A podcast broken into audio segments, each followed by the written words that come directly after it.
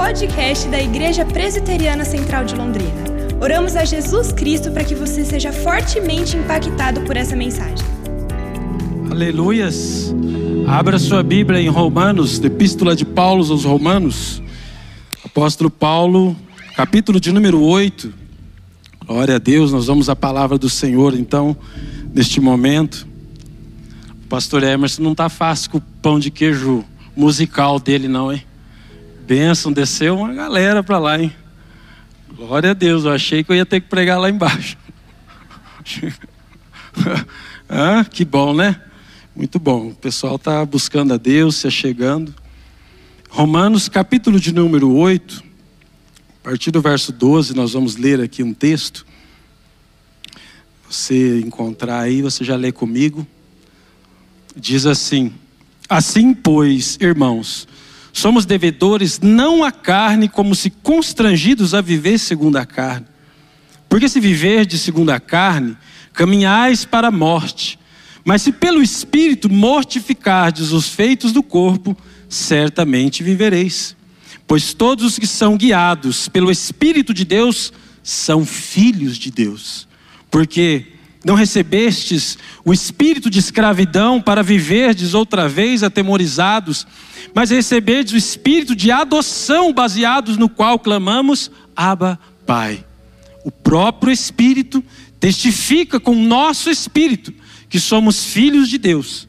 Ora, se somos filhos de Deus, somos também herdeiros de Deus, herdeiros e herdeiros de Deus, cordeiros com Cristo, se com Ele sofremos, também com Ele seremos glorificados. Amém? Obrigado, Senhor. Fala conosco por intermédio da Tua palavra. Nos ensina, nos instrui, nos fortalece, em nome de Jesus. Amém. Glória a Deus. Vou falar de um assunto hoje que talvez mexe com muita gente. É, tem alguns assuntos que mexem. Mexe um pouco comigo também. Tem gente que talvez não seja tão tocado mas tem pessoas que já são um pouco mexidas com esse assunto. Esse texto aqui é um texto que vem trazer, lógico, uma forte mensagem sobre o trabalho de Deus, a obra de Deus aplicada em nós por intermédio do Espírito Santo. Mas ele também fala da maneira com que Deus se apresenta a nós. E o tema paternidade é um tema muito forte nesse texto aqui. Quando nós lemos ele, a gente entende, a gente percebe isso. Eu já gostaria de começar dizendo a você, meu irmão, minha irmã, que quem não compreende, não percebe, não sente Deus como Pai, não entende igreja como família. E não dá para viver igreja sem ser família. Igreja é família. Nós somos criados por Deus, mas nós somos adotados, como diz o texto aqui, um espírito de adoção, do qual nós podemos chamar Deus de Pai e nós vamos ver esse termo aqui também, mas isso implica numa vida de família, numa cumplicidade amorosa e fraterna que nos leva a cuidar, a amar e se importar uns com os outros. Isso é muito forte, isso é profundo. Porque você tem família, você sabe o quanto você se importa com a sua família ou o quanto você não se importa com a sua família. Já viu quando a mulher está brigando com o marido? E ela fala: Você é isso, você é aquilo. Aí o outro do lado fala, ele é mesmo. E fala, você não fala do meu marido.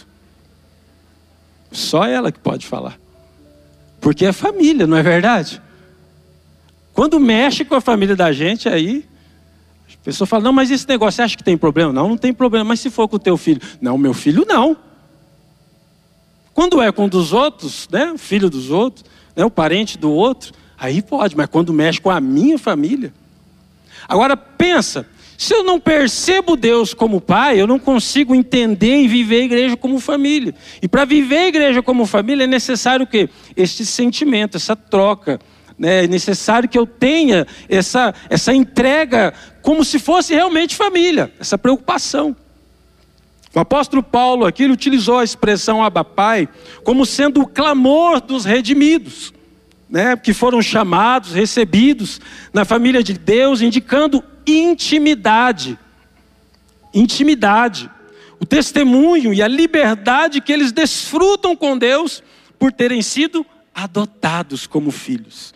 É? Então o que acontece? Essa união aqui com Cristo, né, isso que está mostrando nessa passagem aqui, esse aba, a palavra aba, ela expressa a relação íntima espiritual entre o cristão genuíno e o seu Deus. É uma relação íntima. É, existem algumas interpretações que quer falar que o, que o texto está falando papaizinho, isso. Não é bem isso. É, no Antigo Testamento existia uma compreensão de que não se podia se dirigir a Deus de uma forma íntima, tão pessoal assim. Deus era tratado como Senhor, como Criador. Né? Era o Jeová, o Nissi, o Rafá, o Jirê, é o Yavé. Mas ele não era esse aba, pai íntimo do qual você chegaria diretamente e falaria com ele. Isso é apresentado no Novo Testamento, primeiramente por Jesus no Getsemane, quando ele fala com Deus. E agora aqui também nesse texto em Romanos, onde fala que nós, pelo Espírito Santo que habita em nós, foi nos dado então, pela adoção de filhos, a capacidade então de nos aproximar de Deus com intimidade chamar ele de pai. Presta atenção. Talvez você que passou aí algum tempo na tua vida longe do pai, não conviveu com o seu pai, né, ou com sua mãe também, não tem talvez esses laços né, fortes. Talvez esse texto irá trazer para você um pouco hoje de alento, de fortalecimento, de direção para a sua vida. Você vai entender que você é cuidado, que você é cuidada por Deus. Amém? Nesse mesmo sentido, Paulo ainda aplicou a expressão Abba Pai, né, utilizada exclusivamente por Jesus, né, o Filho de Deus, agora através do Espírito, né, que foi colocado nos lábios de todos aqueles que foram feitos herdeiros de Deus. Nós somos herdeiros de Deus através da filiação em Cristo Jesus. Amém? Glória a Deus. Aleluia. Nós vamos ver nesse texto aqui também algo que é o seguinte: não tem como não tem outra maneira de participar do reino de Deus se não for sendo filho de Deus. Só tem essa maneira. Tem que ser filho. Você só é introduzido no reino como filho. Só assim. E nós entendemos que é pelos méritos de quem? De Cristo, do Senhor Jesus, que hoje nós temos o privilégio de clamar intimamente ao Deus, dizendo: Abba, Pai. Pai. Pai, o meu Pai. Então, o título dessa mensagem é Pai, meu Pai. Eu quis colocar esse título para dar esse tom de intimidade, né? Ele é o nosso Pai, é o meu Pai. Eu posso me dirigir, eu posso orar, eu posso falar com Ele, eu posso pedir as coisas a Ele com intimidade, com prazer, com amor, que Ele vai me ouvir. Eu me lembro de uma entrevista que eu vi uma vez daquele lutador chamado Acelino Popó Freitas. E ele, na entrevista, ele falava sobre a sua carreira como ele cresceu na carreira profissional, e de um dia para o outro, então, ele ficou milionário, ganhando uma luta. E contou tudo, sua trajetória, tudo o que aconteceu. Mas de repente, a pessoa que estava entrevistando o Popó falou para ele assim: Popó, e o seu pai? Naquele mesmo momento, ele desmontou e começou a chorar. E ele falou: Eu não tive referência de pai. Eu não tive referência de pai na minha vida. Meu pai foi um alcoólatra, meu pai trabalhava com um jogo de bicho, ele tinha 10%, acho que ele tinha, se não me engano, cinco irmãos, os irmãos que cuidavam dele. Eles passavam muita necessidade, chegavam a passar até fome. E o pai dele agredia a mãe dele. Então ele, quem ele tinha por pai foi alguém que cuidou dele, que depois viveu com a mãe dele, mas ele dizia: Olha, eu não tenho referência de pai. E pensa bem, como é forte essa imagem de você estar conversando com uma pessoa adulta, com uma pessoa que já tem a vida resolvida, com aquele homem que já era um homem de sucesso, que já era milionário, e de repente, simplesmente, quando você fala a palavra pai, ele desmonta e começa a chorar. Porque estas relações são profundas e estas relações mexem com a gente, porque a gente tem necessidade de estar conectado a elas para que elas nos dê motivação e façam sentido, faz sentido na nossa vida. Faz sentido, tem que fazer sentido. Eu preciso saber de onde eu vim, a minha raiz, quem foi o meu pai. Eu preciso ter essa conexão. Então, quando eu vi aquela entrevista, eu fiquei assim, meu Deus, como pode? Tem pessoas que vão, às vezes, é terminar na velhice, ainda tem problemas com os pais, tem problema com os irmãos, tem problema de família, tem problema em casa e não resolve. Pessoas que guardam mágoa, guardam rancor, pessoas que não se conversam. Eu já dei o exemplo de velório que eu fui fazer o ofício fúnebre e tinha os irmãos de um pai de um senhor que tinha falecido. E simplesmente quando um irmão entrava dentro da capela, o outro saía. Quando um saía, o outro entrava. E assim acontecia sucessivamente. Aí eu te pergunto: que família é essa? Que relação é essa? Que comprometimento é esse? Que amor é esse? Que até mesmo no dia do luto do próprio pai, estas pessoas não dão uma trégua e não se conversam. Isso é muito triste, não é? Quando nós entendemos e percebemos então Deus como Pai, nós vemos que esse assunto aqui, a paternidade, ele é muito sério, indispensável na interpretação bíblica. É indispensável. Muito mais que sentir herdeiro, porque o texto está falando aqui no verso 17. Se somos filhos, somos também herdeiros. Herdeiros de Deus e co-herdeiros com Cristo. Se com Ele sofremos, também com Ele seremos glorificados. Esse assunto de herança, nós, nós já somos herdeiros, pronto, acabou. Muito mais do que ser herdeiro, eu tenho que me sentir, sabe o quê? Pertencente a esta família, a esse reino. Eu tenho que ter esse, esse sentimento de pertencer a algo, de que eu pertenço a uma família, de que eu faço parte de uma família. E eu acredito que é isso que machuca muito às vezes as pessoas. Elas se sentem uma peça fora né, do tabuleiro, elas se sentem que alguma coisa não se encaixa, que são talvez rejeitadas, que talvez ela não é tão ouvida quanto o outro irmão é ouvido, que talvez a atenção para ela não é tanta quanto foi para o outro e assim por diante. Isso acontece às vezes na igreja também. Então a primeira coisa que eu gostaria de falar aqui nesse texto é o seguinte: não seja um estranho em casa, não seja um estranho na casa. Porque muitas vezes, quando nós vivemos com esse mesmo sentimento, com esta mesma percepção que, que existia no Antigo Testamento, de Deus como Senhor, como aquele provedor, aquele que, que me concede coisas, que abre portas, aquele Deus criador, que Ele é de fato. Mas eu não me aproximo desse Deus com a devida intimidade, de tratá-lo como pai, o pai que me ama e que me abraça, que se aproxima de mim, eu começo a viver uma relação fria uma relação que que transparece até que não tem amor. E muitas vezes as pessoas vivem assim, parece, dentro de casa, né? Meu pai me amava muito. Eu sei disso, por tudo que ele fez, tudo que ele fazia. Minha mãe, para cuidar de mim, cuidar de nós. É pai de seis filhos. Pensa bem, né? Seis. Todo mundo querendo comer. Não é fácil, não. Na verdade, eu tenho três. Né? E não é à toa que eu sou magrinho assim. Eu tenho que trabalhar, tenho que correr atrás, não é verdade? Tudo que ele fez, mas meu pai é o seguinte: ele não era muito de abraçar, né? Meu pai não era muito de tic-tic, de confete, de não sei o quê, de falar isso, falar aquilo, falar te amo. E eu também fiquei meio cascadura, fiquei meio esquisitão também. Fui melhorando com o tempo. Né? Fui, dando, foi dando uma maciada na carne, mas o que acontece? A gente aprende algumas coisas, fica com umas bardas, né? Antigamente esse, essa fala, né? A barda, né? Tem que tirar a barda, né? E meu pai era assim, ele tinha esse jeito dele. E antigamente parece que as pessoas né, tinham essa forma, e, e nós muitas vezes estamos fazendo isso, tratando Deus como esse Senhor distante. No Antigo Testamento aparece a palavra pai também, 14 vezes mas ela não é dita da mesma maneira que é dita no Novo Testamento. De uma forma diferente. Então, essa tradição do Antigo Testamento ela é transportada para o, o judaísmo até o Novo Testamento, e eles ainda permanecem com, esse mesmo, com essa mesma visão. E eles não admitiam, então, que se aproximasse, que se falasse, se dirigisse a Deus dessa maneira íntima. E Jesus faz isso. Não para afrontá-los, Jesus não faz isso para falar. Sabe por que Jesus faz? Porque simplesmente ele tinha intimidade com o Pai. É simples assim.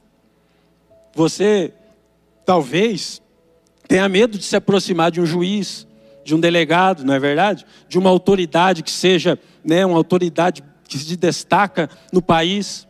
Mas sabe quem não tem problema nenhum de se aproximar dele? O filho dele. O filho dele vai bater na porta do quarto dele e pedir um copo d'água, um copo de leite, três horas da manhã. E ele vai acordar para atender o seu filho. Hã?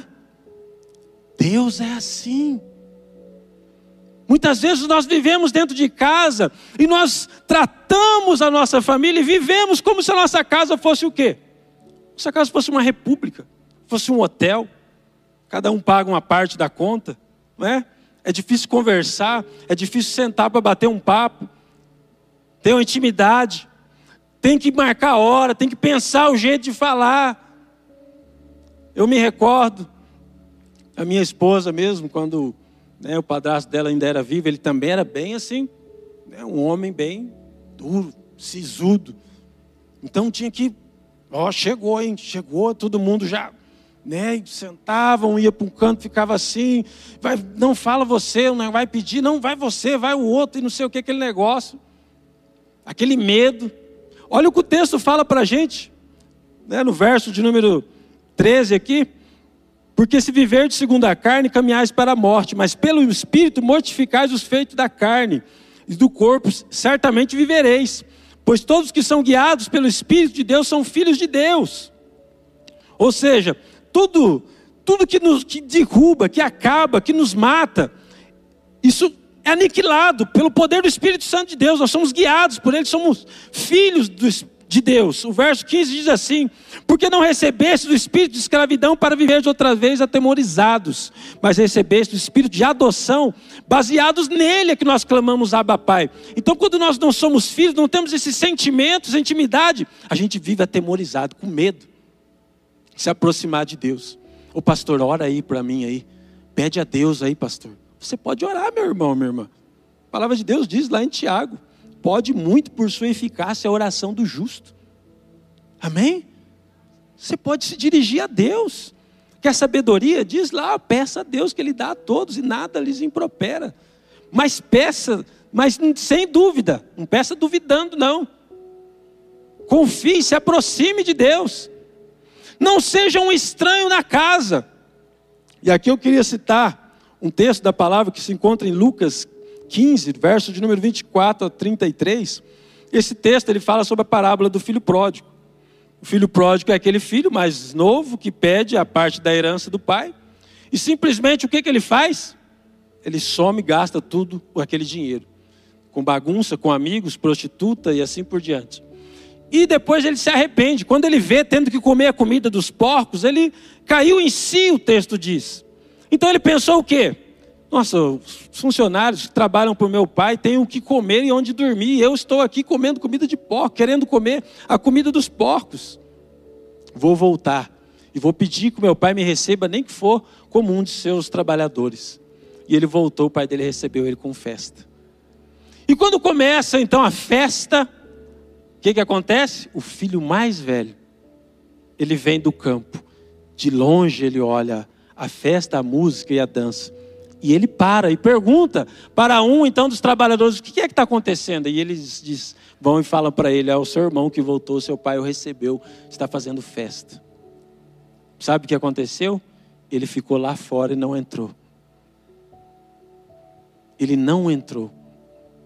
Ele já começou a contabilizar quanto que o pai dele devia para ele. Ele já começou a pensar na herança no tempo que ele trabalhou, tudo que ele fez. E não entrou. O pai, o pai teve a iniciativa de sair e ter com ele, pedir para que ele entrasse. Assim como Deus fez com Adão, que pecou e depois foi lá se vestir, se esconder de Deus. Assim como Deus sempre fez conosco no Antigo Testamento, sempre vem em busca do ser humano. Sempre. O pai foi em busca dele, falou: Vem, vamos nos alegrar, o seu irmão voltou. Ele disse: Pai, há anos eu trabalho para você, dia e noite. O senhor nunca me deu um cabrito para mim fazer festa com os meus amigos. O senhor me deu a parte da herança para esse irmão meu que gastou tudo com prostitutas, meretrizes, e agora faz festa para ele. Deus falou, o pai então diz assim para ele: Tudo que eu tenho é teu. Você nunca fez uma festa porque você não quis, estava aí, você podia ter feito. Então pensa que esse irmão mais velho é esse que trata Deus então, que trata o Pai desta forma, né, dessa maneira formal, né, que só pensa na herança. E quando nós temos esse sentimento errado, a gente pensa nisso também. Eu já fui em velórios que eu vi a pessoa estava lá fora, o pai sendo velado e lá fora ele dizendo assim: ó, oh, o carro tal é meu, viu? O outro lá eu não quero, pode ficar para você. Esse aqui, a casa, vamos ver aí o que, que nós vamos fazer e tal. Eu falei, meu Deus do céu, eu nem fiz ofício fúnebre ainda. O pessoal está ali já dividindo, brigando. Gente, vocês sabem o que é dividir herança? Dividir herança é um problema sério. Né? Certa vez, né? Um irmão meu, a gente teve uma, uma desavença lá e ele, ah, pode vender essa casa que eu quero a minha parte. Que é parte do quê, meu Deus do céu? Tem 17 irmãos, vende a casa, dá 10 reais para cada um. Dá 10 reais para cada um vender a casa. Aí um fala assim: não, mas eu fui buscar o documento no cartório. Gastei 10 reais de gasolina, então vai dar vintão para você. Mais 10. A pessoa faz conta, sabe por quê? Ela não entende o que é ser família. Ela faz conta desse tipo de coisa. Ela briga por esse tipo de coisa. Ela está interessada nisso, é na herança. Ela não está interessada em pertencer à família. Ela está interessada em posses, em bens, em coisas palpáveis. Não está interessada em experiências, em se aprofundar. Ela não está interessada em transformação de vida. Está interessada em outra coisa. Porque ela não compreendeu e não sentiu o que é ter um pai, e por isso ela não entende igreja como família. Nós precisamos entender a igreja como família. Se nós vamos, nós vamos começar a reivindicar coisas. Olha o Salmo de número 73, diz assim: ó, Com efeito, Deus é bom para com Israel, para com os de coração limpo. Quanto a mim, porém, quase me resvalaram os pés. Pouco faltou para que se desviassem os meus passos, pois eu invejava os arrogantes ao ver a prosperidade dos perversos. Olha só, verso 4. Para eles não há preocupação, o seu corpo é sadio e nédio. Não partilham das canseiras dos mortais, nem são afligidos como os outros homens. Olha só como que ele aumenta, né? Não é assim também, né? Ele começa a aumentar, a falar que, ah, esses ímpios aí, olha como que eles prosperam. Mas aí quando ele cai em si, no final do capítulo aqui, do Salmo 73, ele diz assim, o verso de número 28, quanto a mim, bom é estar junto a Deus. No Senhor Deus ponho o meu refúgio para proclamar todos os seus feitos. Ou seja, quando ele cai em si, né, ele fala o que? Na verdade, o que tem valor para mim? O que tem valor para mim é estar junto de Deus. Se aqueles que não servem a Deus têm coisas, eles que fiquem com as coisas. Eu tenho o Pai. Eu tenho Deus, Ele está comigo. Outra coisa que eu gostaria de falar, o Filho amado, Jesus, Ele é o Filho amado que morreu por nós, que levou as nossas dores, as nossas enfermidades. Jesus Cristo era o descendente prometido desde Gênesis, que esmagaria a cabeça da serpente. Jesus Cristo é o nosso Senhor e Salvador. Ele é o Messias prometido pelos profetas. Só que o que acontece? Naquele tempo ainda havia um, uma percepção de um Messias de uma maneira mais político-religiosa, vamos dizer assim. Não era, eles não percebiam Jesus como aquele Messias espiritual que viria libertar o povo de uma forma espiritual, mas que viria libertar o povo da opressão que havia dos reinos tiranos que dominavam eles. Talvez um Jesus revolucionário, um Jesus que montaria um exército, um Jesus que tomaria o poder. Essa percepção que eles tinham do Messias. Mas Jesus vem para inaugurar um novo reino. E ele vem como? Ele vem como filho. É assim que ele vem, como filho. E um filho que, pela primeira vez, chama Deus de Pai, mas de uma forma íntima. É um novo tempo. É um novo momento, uma nova forma com Deus se apresenta. A proposta desta mensagem para você, meu irmão, minha irmã, é que você perceba, sinta Deus como um pai. Sabe essa angústia que às vezes você tem de não saber o que vai acontecer na tua vida, de você ter medo, de repente você começar a se entregar à ansiedade pelo futuro, pelo amanhã, pelo que vai acontecer. Quando nós temos a percepção de Deus como um pai, nós nos colocamos diante dele sabendo que ele irá cuidar de nós. Eu me lembro quando eu era criança, eu estava com meu pai, eu não tinha medo de nada. Nada. Eu ia com meu pai a alguns lugares, e eh, tinha aqueles sítios, né? Meu pai ia muito a sítio, ele tinha sítio também.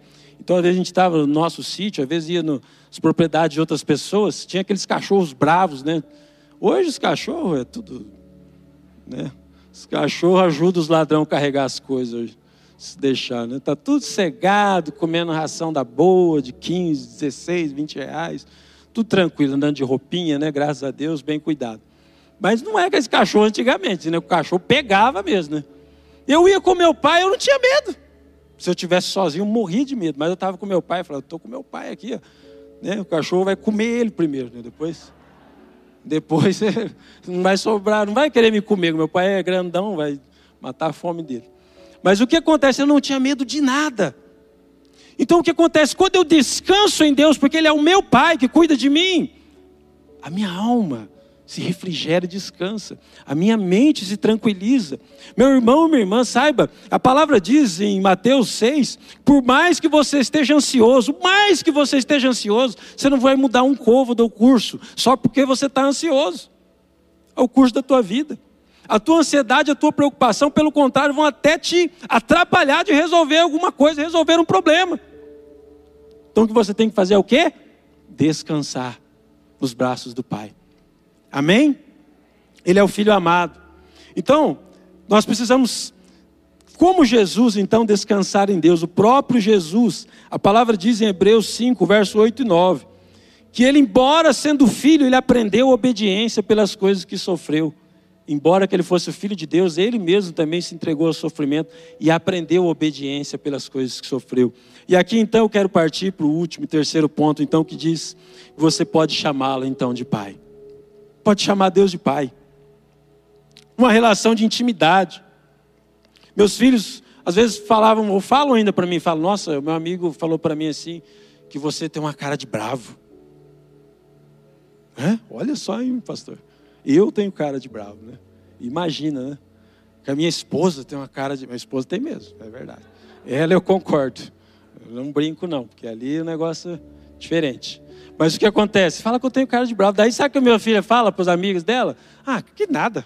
Meu pai, meu pai não tem nada disso, não. Meu pai é brincalhão, meu pai é isso, aquilo. Eles não acreditam. É, mas por quê? Porque eles têm essa intimidade comigo. Não é verdade? Então o que acontece? Nós podemos chamar Deus de Pai. As pessoas que não querem se aproximar de Deus, sabe como que elas vão se aproximar? Tendo uma relação, contato com quem? Com um filho de Deus. Quem que é um filho de Deus? Você. Nós somos filhos de Deus. Nós vamos propiciar que outras pessoas se aproximem de Deus porque nós temos intimidade com Ele. Você só vai ter acesso à casa de uma pessoa que você não conhece, de repente, se você ter contato, amizade com o filho dele. Ele vai te levar na casa, não vai? Aí chegar lá, você vai ter acesso.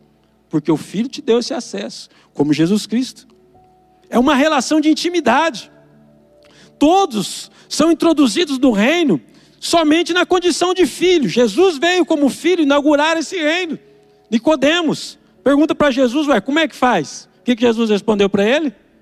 Importa-vos? Hã? Nascer de novo. Não, mas como que eu vou nascer de novo? vou voltar ao vento da minha mãe? Não, nascer da água do Espírito. Tem que nascer de novo. Então a gente tem que entender. Características de um filho é quem nasce de novo. Novo nascimento novo nascimento. Nós precisamos, nós somos caídos pelo pecado. Todos, a palavra diz que todos pecaram e carecem da glória de Deus. Nós somos regenerados pelo poder do Espírito Santo de Deus. Nós nos aproximamos novamente de Deus só por intermédio do sacrifício de Jesus Cristo. E o novo nascimento então nos faz o que ser? Uma nova criatura. Então o verdadeiro filho de Deus, ele passa pelo novo nascimento. E quem passa pelo novo nascimento, ele reproduz a natureza do pai. Ele reproduz a natureza do pai. O filho, ele se parece com o pai não porque o pai fica mandando. Se você olhar as filhas do pastor Rafael Jacomini, elas se parecem com ele. E eu garanto para você que ele não dá 10 reais para elas ficar imitando ele. É porque elas parecem, pronto. Reproduz a natureza do pai, reproduz a natureza da mãe, naturalmente. Agora imagina, eu digo que eu sou filho de Deus, mas eu vivo uma vida totalmente contrária ao que Deus pede. Sou filho de Deus? Tem aquela fala? Ah, mas todos somos filhos de Deus. Eu também sou filho de Deus, pastor. É. Ah, vai nessa. Mata, rouba, mente, né? Faz intriga. Tem a, a minha sogra gosta de falar assim, leva conversa, né? Aí fala, mas eu também sou filho de Deus. Faz de tudo para alcançar, não importa o meio, eu quero chegar lá. Eu vou passar por cima, vou derrubar pessoas, vou magoar, vou entristecer, vou falar o que dá na minha lata, mas eu vou chegar onde eu quero. Ah, mas eu sou filho de Deus. Mas que filho de Deus que reproduz a natureza do Pai é assim? Hã? É isso que Jesus fazia? Ele era filho de Deus. Não, ele amava incondicionalmente. Não importa se era judeu ou se era grego. Não importa se era rico ou se era pobre. Ele amava incondicionalmente.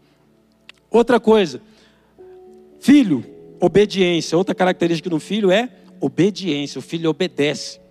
Ele obedece não só porque ele quer algo do pai, ele obedece simplesmente porque ele é filho. Porque ele é filho. Ele sabe que isso é próprio do filho fazer o que o pai pede. Se você ler João capítulo 17, o Evangelho de João, você vai ver Jesus prestando praticamente um relatório a Deus na sua oração sacerdotal de obediência pura e plena, de fazer tudo que Deus lhe ordenara. Então, quando nós vemos aqui o texto mostrando que o Filho de Deus, ele faz, o verso 16 de Romanos 8 diz assim: o próprio Espírito testifica com o nosso Espírito que somos filhos de Deus. Gente, não tem como eu, eu fazer uma fórmula matemática aqui, mostrar para você e provar para você que eu sou filho de Deus. Sabe o que acontece? O Espírito Santo testifica com o meu Espírito que eu sou filho de Deus. E por mais que o mundo diga ao contrário, eu vou fazer o que o meu Pai me pede.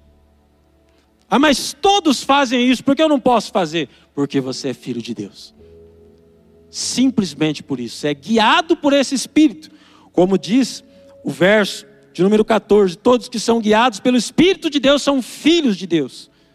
Você não é guiado pelo mundo, você não é guiado pela moda, você não é guiado pelo que as pessoas dizem, você é guiado pelo Espírito de Deus. Simples assim. E o Espírito de Deus vai falar coisas bem contrárias do que as pessoas estão dizendo por aí hoje. Simplesmente isso. Simplesmente isso. Nesse mesmo sentido, Paulo aplicou a expressão abapai, né? Como eu já disse, que foi utilizada exclusivamente por Jesus, Filho de Deus, e agora através do Espírito, foi colocada nos lábios de todos aqueles que foram feitos filhos de Deus através da filiação em Cristo Jesus. Amém? Obrigado por ouvir o podcast da Igreja Presbiteriana Central de Londrina. Esperamos que você seja encorajado e inspirado pelo Espírito de Deus. Se você tem interesse em nos conhecer, acesse o nosso site igrejacentral.com.br e curta nossas redes sociais.